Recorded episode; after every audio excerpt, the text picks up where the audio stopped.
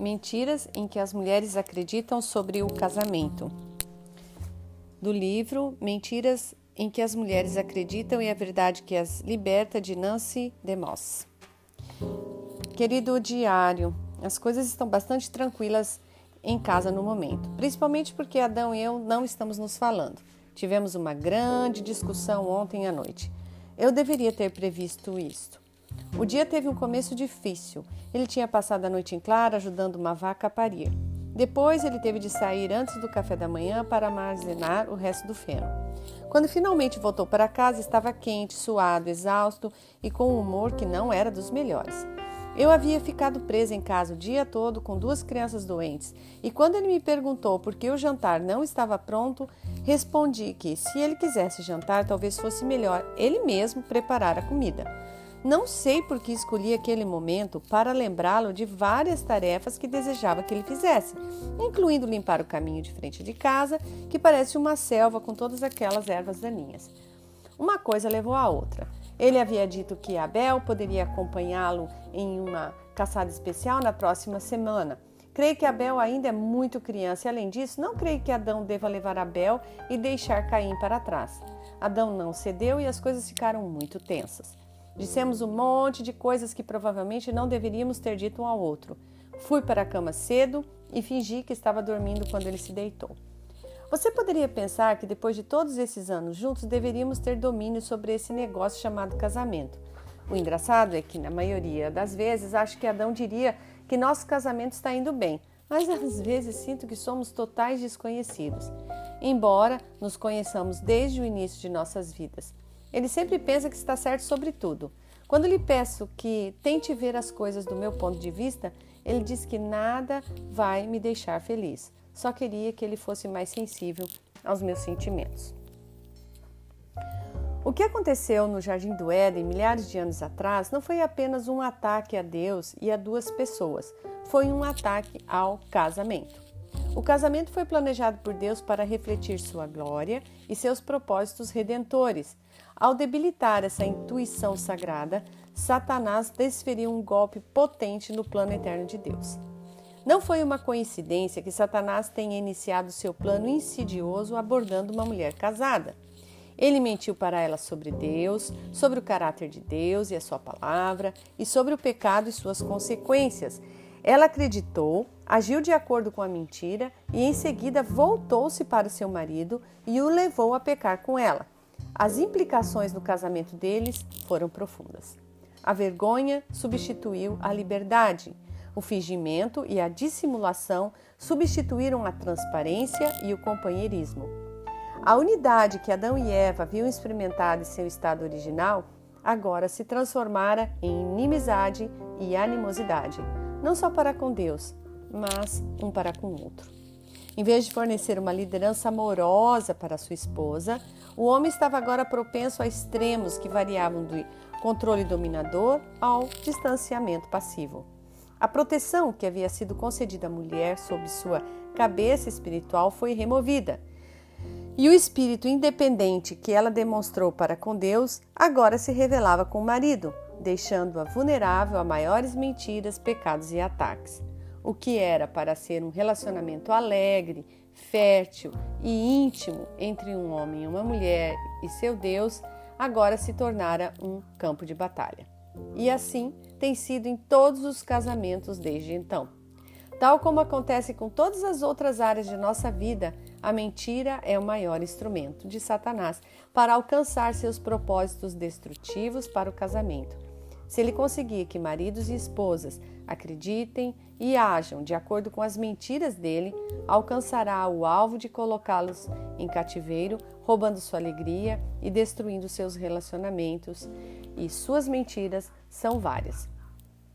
Vigésima primeira mentira: tenho de ter um marido para ser feliz.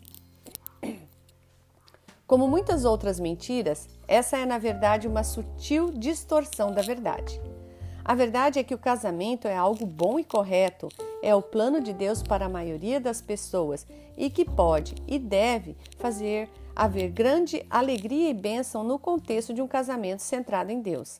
Satanás deturpa a verdade sobre o casamento, sugerindo para as mulheres que o propósito do casamento é a felicidade e a realização pessoal, e que elas não podem ser verdadeiramente felizes sem um marido para amá-las e atender às suas necessidades.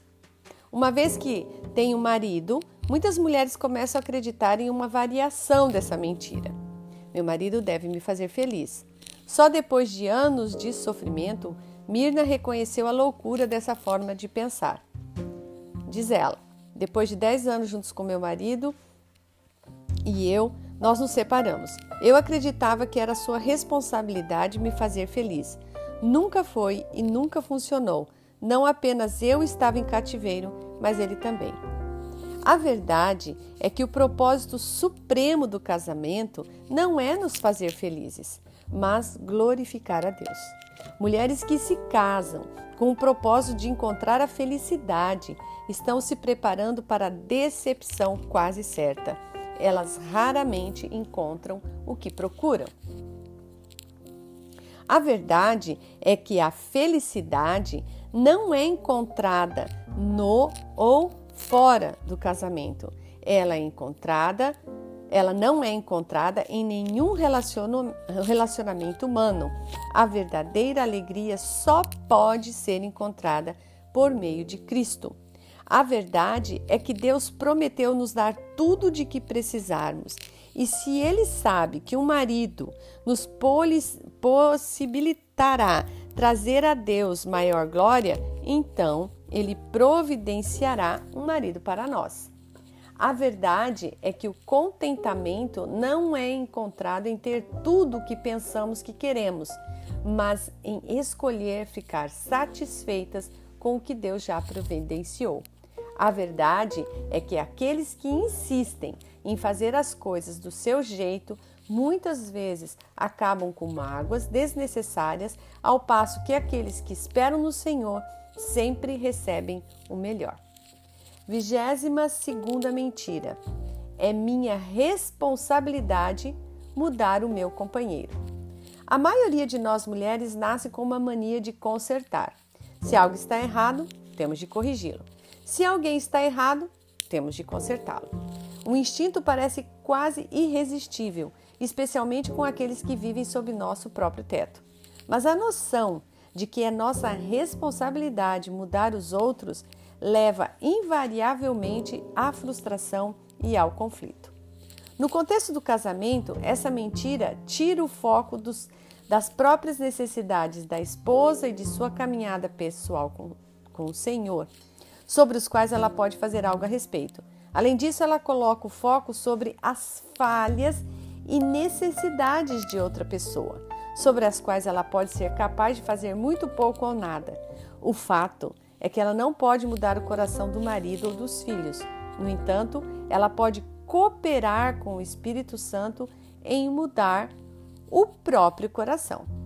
Quando uma mulher está preocupada em tentar corrigir as falhas e defeitos do marido, está assumindo uma responsabilidade que Deus nunca pretendeu que ela tivesse e provavelmente vai acabar frustrada e ressentida com o marido e talvez até mesmo com Deus.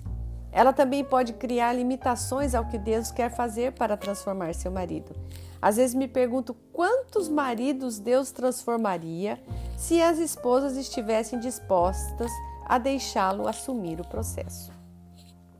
Muitas esposas cristãs não percebem que têm duas poderosas armas disponíveis que são muito mais eficazes do que importunar, reclamar, pregar, exigir.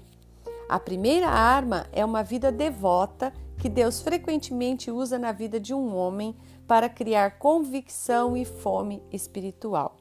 A segunda arma é a oração. Quando uma mulher ressalta de maneira sistemática em que aspectos deseja que seu marido mude, ela provavelmente o tornará defensivo e resistente.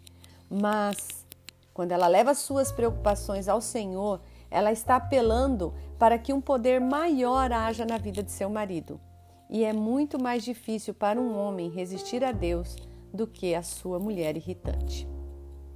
Eu amo o exemplo de Maria, a mãe de Jesus, nesse sentido. Um anjo apareceu e disse que ela ia ser a mãe do Messias. Uma experiência incrível. Mas experimente colocar-se no lugar dela. Quando ela contou a José o que havia acontecido, de início, ao que parece, ele não acreditou na explicação dela. Ele não tinha visto nenhum anjo. A razão levou a concluir que ela havia sido infiel a ele. Não há indicações de que Maria tenha pressionado José a acreditar no que ela sabia que Deus havia dito a ela. Em vez disso, esperou em Deus e deu-lhe a oportunidade de se comunicar diretamente com seu marido. E foi exatamente o que aconteceu. Uma vez que o anjo apareceu a José, ele prontamente reagiu e acreditou. Maria era uma mulher que sabia como manter e ponderar as coisas em seu coração. Veja Lucas 2,19. Ela podia se dar ao luxo de esperar e ficar calada, pois conhecia o poder de Deus e confiava nele para cumprir os planos que ele tinha para a sua vida e sua família. Vigésima terceira mentira. Meu marido deve me servir. Nas últimas décadas surgiu um movimento significativo desafiando os homens a se tornar homens de Deus e amar suas esposas e seus filhos e a expressar esse amor por meio do sacrifício e do serviço. Que animador foi ver Deus avivando homens e transformando seus corações com respeito a Ele e a seus lares. No entanto, em meio a essa ênfase, nós mulheres precisamos ter cuidado para não perder de vista os principais papéis que Deus nos deu a cumprir. No mundo evangélico de hoje é politicamente correto desafiar os homens a ir para casa e servir as esposas. No entanto, não é politicamente correto falar com as mulheres sobre a responsabilidade delas de servir aos maridos. A verdade é que Deus não fez o homem para ser um ajudante da mulher. Ele fez a mulher para ser uma ajudante do homem. Claro, isso não significa que os homens não devem servir suas esposas e seus filhos. Se os homens devem amar suas esposas, como Cristo amou a igreja, devem ter o desejo de dar a vida e de se tornar servos, assim como Cristo fez por sua noiva. Mas se nós, como mulheres, nos concentrarmos naquilo que merecemos, se concentrarmos em nossos direitos ou no que os homens devem fazer por nós, nos tornaremos vulneráveis à mágoa e ao ressentimento quando nossas expectativas não forem atendidas. A bênção e a alegria são os frutos de buscar ser um doador em vez de ser um receptor e de buscar maneiras de abençoar, servir e atender às necessidades de nossas famílias. Em grande medida, nosso pensamento como mulheres tem sido moldado pelo movimento feminista moderno, o qual vem fazendo um esforço concentrado para rebaixar o valor das mulheres que servem de forma prática em suas casas. Minha mãe era uma mulher oprimida, digamos assim, dessa forma. Quando me pediram para contribuir com um capítulo para um livro sobre mães e filhas, foi assim que descrevi o exemplo de vida de minha mãe. Embora fosse uma mulher extraordinariamente talentosa por seus próprios méritos, minha mãe abandonou de boa vontade uma promissora carreira como vocalista para assumir a posição de ajudante adequada para seu marido. No clima dos anos de 1960, quando as mulheres foram incentivadas a buscar independência, carreira, reconhecimento pessoal e autossatisfação, minha mãe modelou um papel diferente. Um papel em que uma mulher se adapta ao coração e ao chamado de seu marido. Em vez de esperar que a vida do marido girasse em torno de suas necessidades e interesses, seu estilo de vida girava em torno do estilo de vida do marido. É importante entender que esse papel de ajudante não era algo que meu pai exigia de minha mãe, nem era uma posição que ela aceitou de má vontade ou com relutância. Ela realmente amava demais aquele homem e encontrava prazer em caminhar pela vida como sua companheira e incentivadora. Minha mãe administrava com prazer os assuntos domésticos de uma casa muito ativa, de modo a liberar meu pai para melhor cumprir o chamado de Deus para a sua vida. Muitas mulheres hoje considerariam esse estilo de vida opressivo, mas minha mãe estava longe de ser oprimida.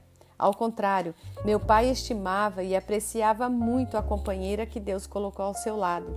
Ele se alegrava em vê-la maximizar o potencial e as habilidades que Deus havia dado a ela. A verdade é que nunca somos mais parecidos com Jesus do que quando estamos servindo a Ele e aos outros. Não há vocação maior do que ser servo. Uma das coisas que mais me impressionam, me impressionam sobre a mulher virtuosa de Provérbios 31 é o fato de ela ser tão completamente altruísta. Ela não está buscando a autorrealização, não está interessada em progredir em sua carreira, ter sua própria conta bancária ou ser conhecida por suas realizações pessoais. Ao contrário, ela parece praticamente não se preocupar com seus próprios interesses e necessidades, preferindo concentrar-se em como atender às necessidades práticas do marido e dos filhos, bem como de outras pessoas em sua comunidade. Na primeira leitura dessa passagem, você pode ser tentada a concordar com a, conclusão de Anne Oakley de que as donas de casa constituem uma raça oprimida. Mas olhe com novos olhos para essa mulher. De Provérbios 31. Ela é bem vestida, versículo 22. Ela e sua família têm comida suficiente para comer e compartilhar com os outros. Versículo 15 e 20. Ela vive uma vida bem organizada, é emocionalmente estável e livre de medo sobre o futuro. Versículo 21 e 25. Seu marido é louco por ela. Ele é fiel a ela. Sente que ela é uma ela é uma em um milhão. E diz isso a ela e se gaba dela para os seus amigos. Versículo 11, 18, 29 e 31. E seus filhos a honra e a elogiam. Versículo 28. Para mim, não parece tratar-se de uma mulher oprimida. De fato, que mulher não ficaria muito feliz em ter as mesmas recompensas? Mas como ela conseguiu todos esses benefícios? Não foi insistindo em que seu marido arregaçasse as mangas e ajudasse com as tarefas domésticas, embora certamente não haja nada de errado no fato de os homens fazerem isso, mas escolhendo o caminho do serviço, tornando-se sua prioridade número um depois do seu relacionamento com Deus, atender às necessidades de sua família. 24 mentira. Se me submeter ao meu marido, serei infeliz. Alguns anos atrás, uma grande denominação protestante iniciou uma tempestade no mundo evangélico quando adotou uma declaração de crenças bíblicas sobre o casamento e a família que incluía a seguinte frase: a esposa deve submeter-se graciosamente à liderança serviçal de seu marido, assim como a igreja se submete voluntariamente à liderança de Cristo. A dificuldade com a submissão não é exclusiva das mulheres atuais. Na verdade, essa era a essência do problema que Eva enfrentou no Jardim do Éden. No centro da abordagem da serpente, a Eva, estava este desafio: Deus tem o direito de governar sua vida? Satanás disse na verdade: Você pode conduzir sua própria vida, você não precisa se submeter à autoridade de nenhuma outra pessoa. Ele convenceu Eva de que, se ela se submetesse à direção de Deus, seria infeliz e perderia algo na vida. Daquele dia até hoje, Satanás fez um trabalho magistral em convencer as mulheres de que a submissão é um conceito estreito negativo e confinante. Ele tomou uma verdade bela, sagrada e poderosa e a fez parecer feia, assustadora e indesejável. Satanás sabe que se pudéssemos ver a verdade a respeito da submissão bíblica, um dos princípios mais libertadores de toda a palavra de Deus, iríamos adotá-la com alegria.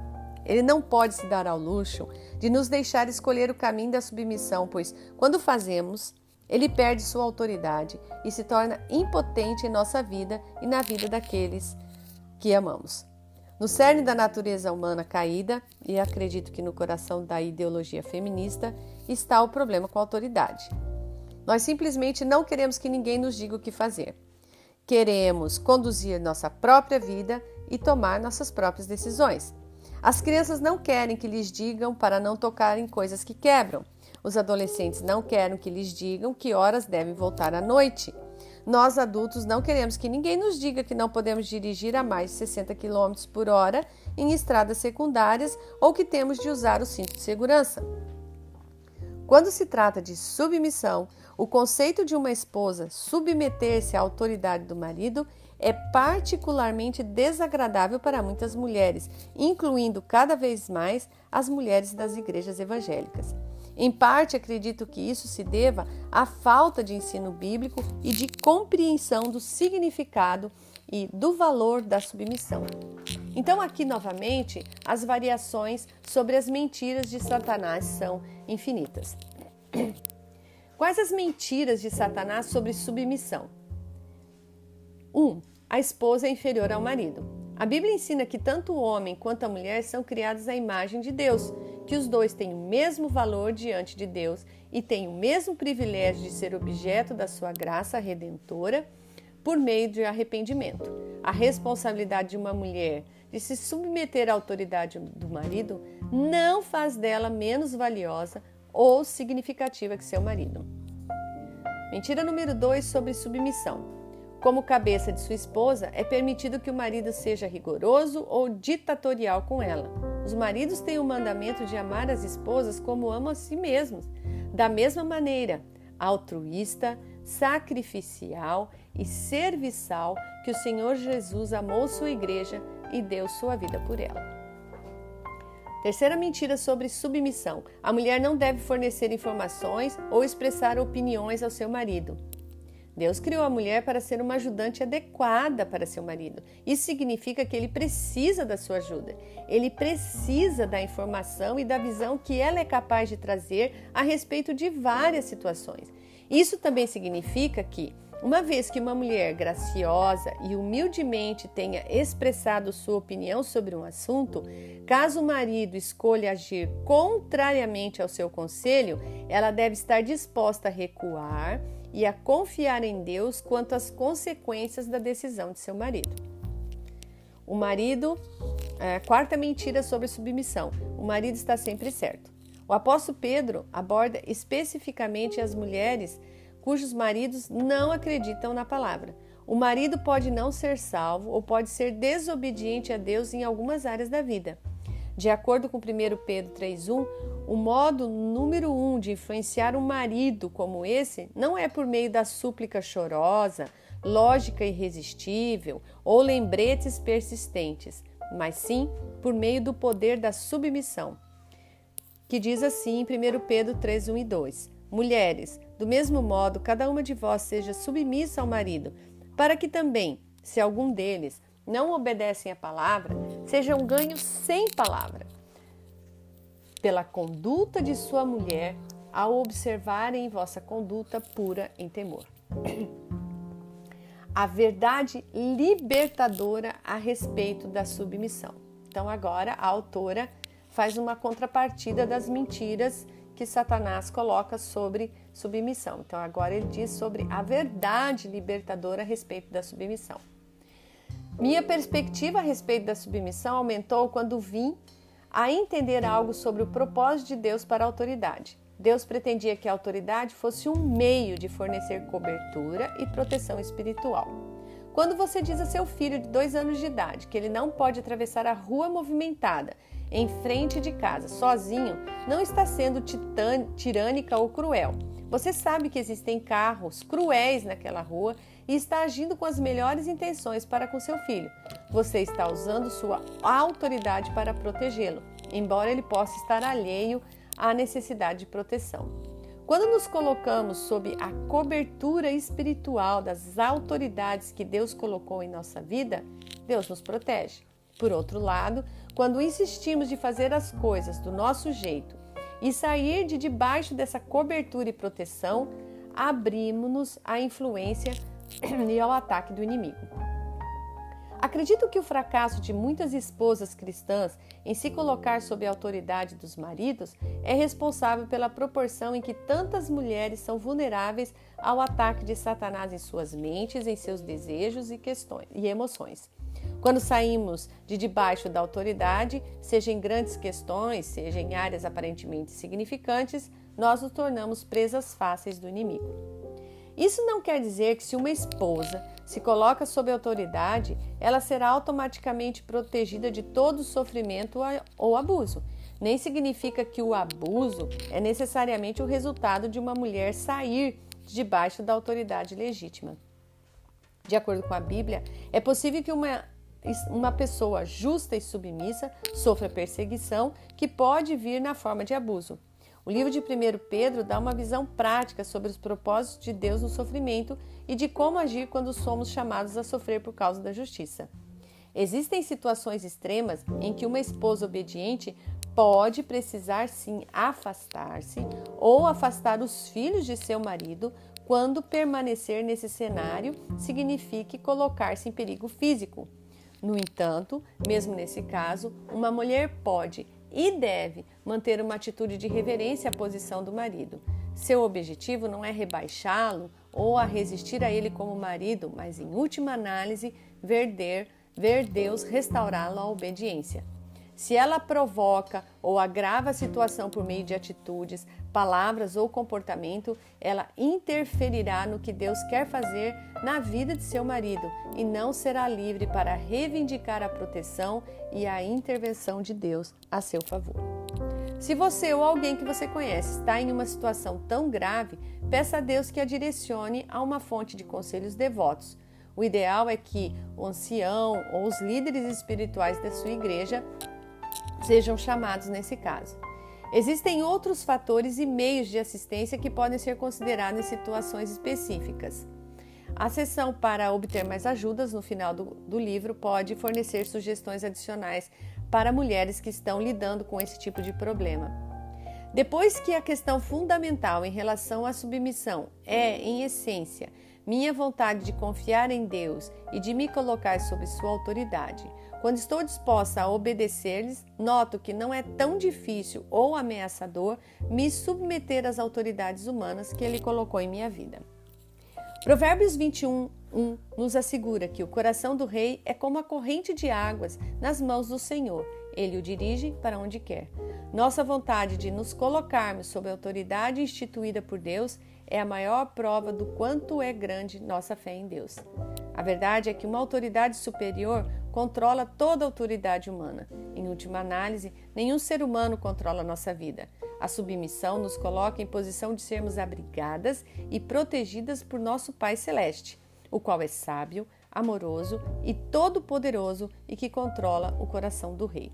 A questão é: nós realmente acreditamos que Deus é maior do que qualquer autoridade humana? Acreditamos que ele é grande o bastante para mudar o coração de determinada autoridade se necessário? Acreditamos que ele é grande o suficiente para nos proteger caso tomemos nosso lugar legítimo sob a autoridade? Acreditamos que Deus sabe o que é melhor para nós e estamos dispostas a confiar nele para cumprir seus propósitos perfeitos e eternos para a nossa vida? A verdade, como vimos em 1 Pedro 3, 1 e 2, é que a submissão da esposa ao marido abre espaço para que Deus trabalhe no coração dele e o traga à obediência. Na realidade, a submissão de uma esposa ao marido, independentemente da condição espiritual dele, torna-a livre do medo, porque ela se confiou a Deus, que tem o controle final do seu marido e da situação em que ela se encontra. 25 mentira. Se meu marido é passivo, tenho de tomar a iniciativa ou nada será feito. Quando perguntamos às mulheres em quais das mentiras contidas nesse livro elas haviam acreditado, essa ficou em terceiro lugar. Conheço poucos assuntos que sejam uma fonte maior de frustração para as mulheres do que homens passivos. Mais uma vez, essa não é uma dificuldade nova. Como acontece em muitas questões, tudo volta ao jardim do Éden. Gênesis 3,6 diz: Então, vendo a mulher que a árvore era boa para dela comer, agradável aos olhos e desejável para dar entendimento, tomou do seu fruto, comeu e deu dele ao seu marido, que também comeu. Essa passagem evoca uma imagem perturbadora em minha mente. O casal está junto no jardim. A serpente se aproxima deles, ignora o homem e conversa com a mulher que é plenamente consciente de que Deus a colocou sob a autoridade de seu marido e de que os dois estão sob a autoridade de Deus. Note a estratégia de Satanás para subverter a estrutura de autoridade de Deus, indo diretamente até a mulher sem passar pelo, por Adão. Satanás inicia o diálogo fazendo-lhe uma pergunta: Foi assim que Deus disse: Não comereis de nenhuma árvore do jardim? Nesse ponto, observe que a mulher não faz Ela não reconhece a importância do marido que está parado ao seu lado. Não diz a serpente: Gostaria de lhe apresentar meu marido. Não vira para o marido e pergunta: Adão, como você pensa que devemos responder? Ou, Adão, por que você não diz a, a ela, ou Adão, por que você não diz à serpente o que Deus disse a você? Ela encaminha a conversa toda com a serpente como se Adão nem estivesse lá. Além disso, quando chega a hora de fazer uma escolha, Eva toma a decisão sozinha. Ela não consulta Adão sobre a questão, não pede sua opinião ou sua direção e simplesmente age. Tomou do seu fruto e comeu. E o que Adão está fazendo esse tempo todo? Ele está fazendo o que diversas mulheres me dizem que seus maridos fazem a maior parte do tempo: nada. Ele não interfere, não se envolve, exceto para comer um pouco do fruto quando Eva lhe dá. De repente, temos a primeira inversão de papéis. Deus criou o homem primeiro e deu-lhe a responsabilidade de liderar e lhe alimentar aquele sob seus cuidados. A mulher, criada a partir do homem, foi feita para ser uma receptora, para responder à iniciativa de seu marido. Até mesmo as diferenças fisiológicas entre homens e mulheres expressam essa diferença fundamental. Mas quem está liderando e alimentando nesse, nesse relato? Não o homem, mas a mulher. E quem está respondendo? Não a mulher, mas o homem. Algo está errado nesse cenário. E desde então a mesma coisa vem acontecendo de forma errada com os filhos e as filhas desse primeiro casal.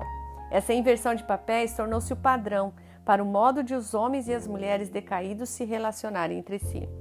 Desde aquele dia fatídico no Éden, o impulso natural da mulher tem sido de controlar seu marido, dominá-lo e agir independentemente dele. Nossa tendência natural é tomar as rédeas, tomar a iniciativa nós mesmas. Ironicamente, no entanto, devido ao modo como Deus os criou, também ansiamos por ser respondedoras. Desejamos que nossos homens hajam. Como aconteceu com Adão e Eva no jardim, nosso instinto é culpar a outra parte por esse problema. Como mulheres, somos rápidas em culpar os homens por serem passivos e insistir que, se eles não fossem tão inativos, se eles simplesmente fizessem algo, não resolveríamos as coisas sozinhas. Ao longo dos anos, muitas mulheres insistiram comigo que a passividade de seus maridos as forçou a assumir o controle. Meu marido não trabalha. Se eu não fosse atrás de um emprego, iríamos morrer de fome. Se eu deixasse meu marido assumir os assuntos financeiros, ele nos levaria à falência. Ele simplesmente não se envolve na vida das crianças. Se eu não as disciplinasse e as fizesse agir corretamente, elas estariam fora de controle. Por ser um ponto ativista, um pouco ativista, sei o que é se frustrar com a aparente passividade de alguns homens. Participei de várias reuniões ao longo dos anos com homens devotos presentes, mordendo a língua para não interromper e assumir o controle quando sentia que os homens não estavam sendo suficientemente decididos. Entretanto, à medida que observava homens e mulheres interagirem e avaliava o efeito das minhas próprias reações em contextos desse tipo, hoje não consigo deixar de me perguntar até que ponto nós, mulheres, desmotivamos e fragilizamos a masculinidade dos homens à nossa volta com nossa rapidez em tomar as rédeas da situação em vez de esperar que o Senhor os faça agir. Podemos facilmente tirar a motivação dos homens para enfrentar desafios e exercer a liderança necessária. E para piorar ainda mais a situação, quando eles tomam alguma atitude, as mulheres, na quais buscam incentivo e afirmação, os corrigem ou lhes dizem que poderiam ter feito uma coisa melhor. Lembro-me de ouvir um marido falar sobre como, anos antes, quando ele e sua esposa se casaram, ele a conduziu em um momento de oração. Quando terminaram, ela começou a criticar a maneira como ele havia orado.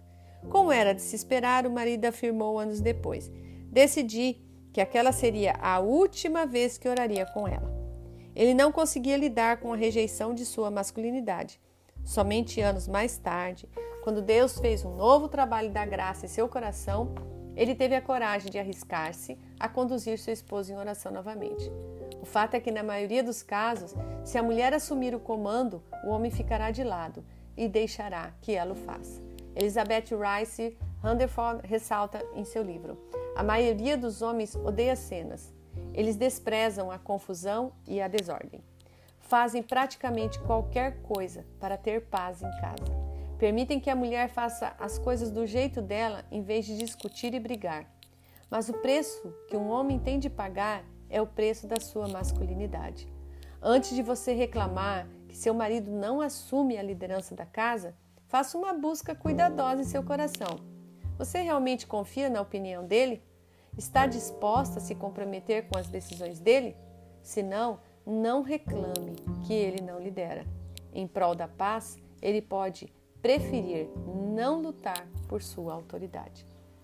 Simplesmente não podemos ter tudo nesta vida. Não podemos insistir em comandar o espetáculo e depois esperar que os homens sejam proativos, tenham iniciativa e sejam líderes espirituais.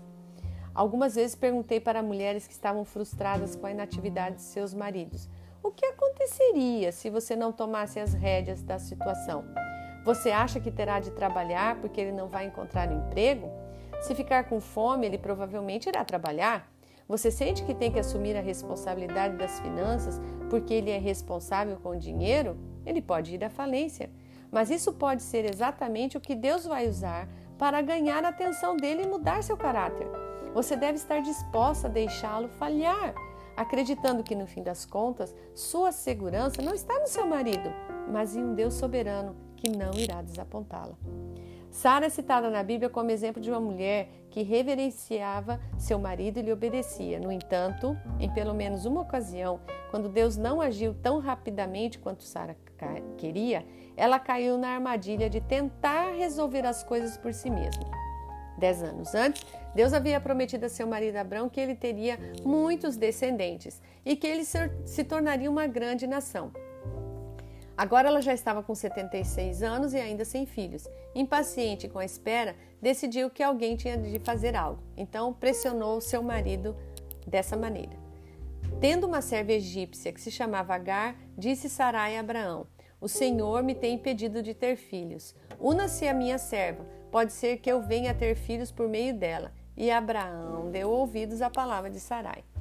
Sara recorreu a uma prática comum naqueles tempos, pela qual uma mulher estéril poderia ter um filho por meio de, suma, de suas criadas.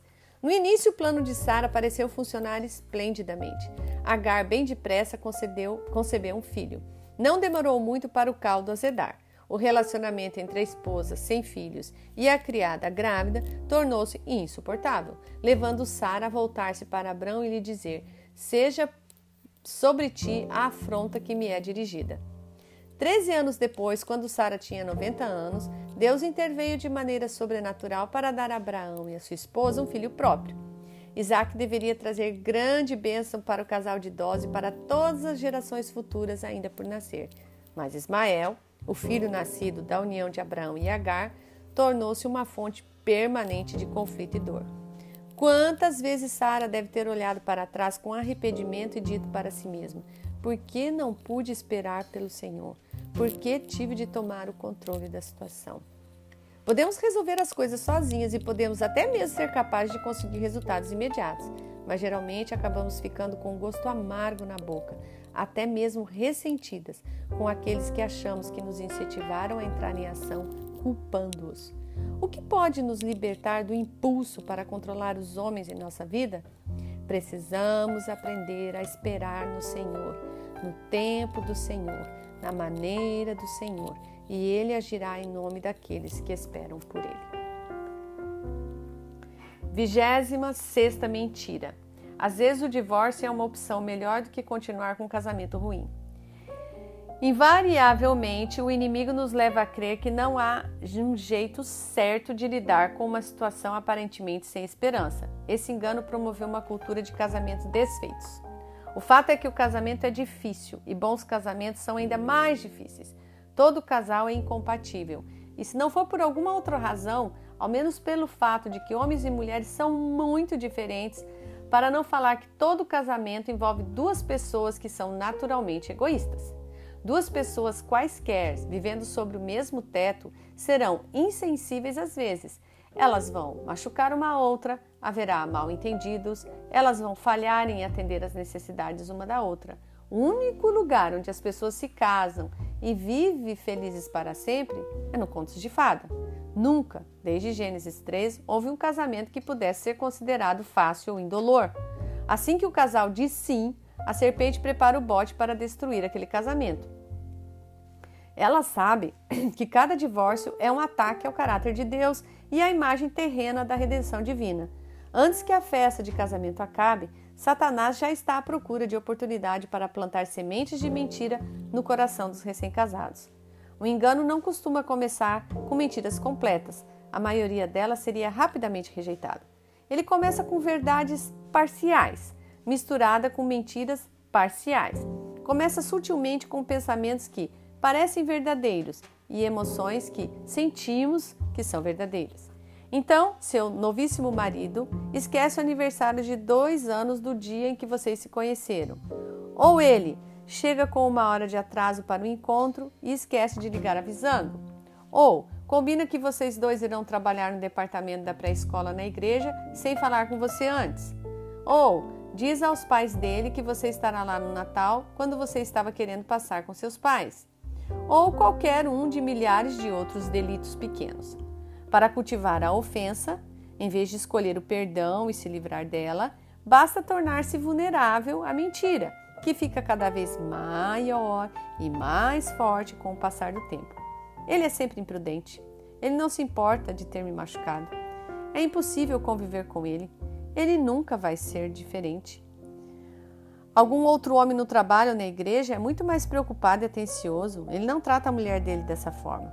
Não há como este casamento dar certo. Eu seria mais feliz se tivesse casado com fulano do que com ele. Se meu marido não me ama e não me respeita, tenho o direito de deixá-lo. Às vezes duas pessoas simplesmente não conseguem fazer um casamento funcionar. É melhor conseguir um divórcio do que continuar com um casamento infeliz. Não tenho nenhuma outra alternativa. Não tenho como ficar casada com ele. A mulher nesse cenário se convenceu de que seu marido é totalmente ou quase totalmente culpado. Ela é cega às necessidades ou aos erros em sua própria vida, ou pelo menos não está tão incomodada com seus próprios erros quanto está com os erros dele. Vê os erros dele através de um telescópio e os dela através de um microscópio. Não vê a si mesma como pecadora, nem necessitada igualmente da graça de Deus. Além disso, sua vida gira em torno de si mesma, de sua felicidade e de suas dores. Está mais interessada em ter seus problemas resolvidos e suas necessidades satisfeitas do que no processo de restauração e santificação. Não é capaz de ver como Deus pode usá-la como um instrumento de graça na vida do, do marido, ou não está disposta a pagar o preço para ser esse instrumento. Mais importante ainda, ela deixou Deus fora da situação. Não vê os propósitos sagrados de Deus para o seu casamento. Tampouco vê como os erros do marido e as dificuldades em seu casamento poderiam contribuir para tais propósitos. Não está exercendo a fé no poder sobrenatural de Deus para transformar a ela e ao seu marido e ao seu casamento em algo de grande beleza e valor. Ao querer desistir do casamento está elevando sua felicidade pessoal e seu bem-estar acima do que Deus tem a dizer sobre a permanência dos votos matrimoniais e a seriedade de quebrados. Anos de feridas se somam se não são tratados de maneira ensinada por Deus. Podem levar uma pessoa a racionalizar coisas de uma maneira inacreditável e a justificar escolhas que pensavam nunca ser capaz de fazer. A dureza de coração e a falta de esperança resultante é a evidência reveladora de que a pessoa caiu numa armadilha do enganador e foi iludida pela mentira dele. A única maneira de quebrar o ciclo e de se libertar é rejeitar as mentiras que tomaram conta da mente e das emoções e combater essas mentiras com a verdade. E a verdade é: não há casamento que Deus não possa curar. Não há pessoa que Deus não possa mudar. O principal objetivo do casamento não é ser feliz, mas glorificar a Deus e refletir seu amor redentor e de aliança. Deus usa os defeitos de cada cônjuge em um casamento para conformar o outro à imagem de Cristo. As fraquezas de seu cônjuge pode tornar-se uma ferramenta nas mãos de Deus para transformá-la na mulher que ele planejou que você fosse. Outra verdade, o verdadeiro amor, que é o amor de Deus, é incondicional e nunca falha. Não podemos amar perfeitamente outro ser humano por nossa própria capacidade, mas Deus pode amar qualquer pessoa por meio de nós, se estivermos disposta a permitir. O amor não é um sentimento, é um compromisso de agir de acordo com aquilo que é o melhor para outra pessoa. Pela graça de Deus, podemos escolher amar qualquer pessoa, mesmo se não temos sentimentos calorosos por ela. Outra verdade: o casamento é uma aliança. Deus é um Deus que mantém as alianças. Ele manteve suas promessas para com a nação de Israel, mesmo quando era espiritualmente adúltera e procurava outros amantes. O Senhor Jesus cumpre as promessas feitas à sua noiva, a igreja, mesmo quando somos infiéis a Ele, porque Ele é fiel em cumprir suas promessas. Nunca é certo que quebremos a aliança do casamento, que foi concebido para ser um retrato da relação redentora entre Deus e seu povo. Outra verdade: Deus nos deu a ordem de perdoar sem limites. Outra verdade, sua fidelidade e sua vontade de estender o amor sacrificial para seu cônjuge pode ser um meio de cura espiritual para ele, assim como o sofrimento de Cristo foi o meio pelo qual fomos curados. Você não resolve seus problemas colocando outro par de sapatos debaixo da cama. Estatisticamente, o segundo casamento apresenta uma taxa de divórcio maior do que o primeiro casamento. A graça de Deus é suficiente para lhe permitir ser fiel a seu cônjuge, amar e perdoar sem limites. Outra verdade: Deus nunca vai abandoná-la. Independentemente do que você tiver de tolerar, Ele estará lá para ajudá-la a passar por aquilo. As recompensas da fidelidade nesta vida podem não ser plenamente experimentadas antes da eternidade, mas a fidelidade será recompensada e a espera valerá a pena. Anos atrás, uma mulher me entregou um pedaço de papel depois de me ouvir falar em uma conferência. A chamada no alto da folha desse papel dizia: O perdão é a única maneira de receber o melhor de Deus. Seguia-se uma série de frases isoladas que contavam história comovente de peregrinação dessa mulher da mentira para a verdade, da escravidão para a liberdade. Os pontos nesse papéis estavam assim: Muitos anos atrás, meu marido agiu de forma incorreta comigo. Pedi o divórcio. Recebi um bilhete de um amigo cuja esposa havia falecido. Sua mensagem dizia simplesmente: seja humilde. Decidi ser, de maneira infeliz e relutante. Tentei ser humilde.